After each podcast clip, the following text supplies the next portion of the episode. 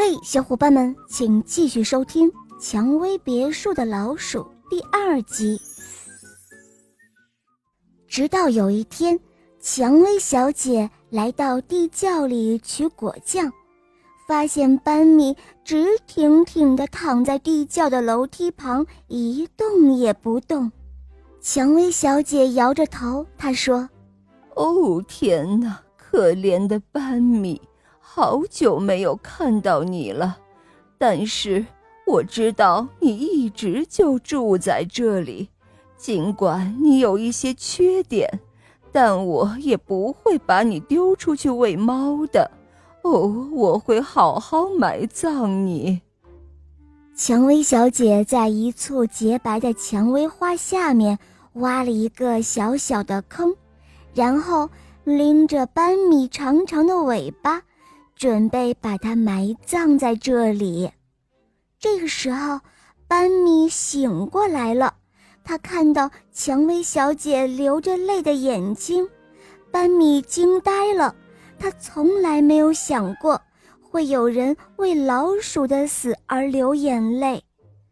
班米决定改变自己的生活方式，他要好好的陪伴蔷薇小姐。可是，黑猫贝拉突然出现了。它作为一只猫咪，贝拉最大的缺点是不会轻声走路。就因为这个，它一辈子都没有抓住过老鼠。它对蔷薇小姐说：“喵，我是一只没用的猫，现在我老了，没有人愿意收留我。”呃，请你留下我吧。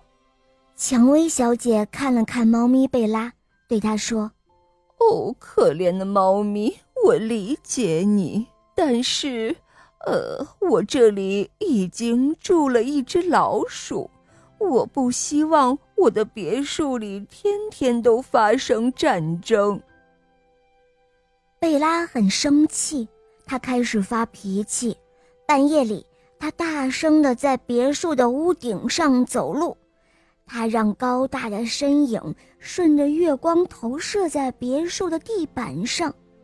但是黑夜里最让人害怕的是孤独。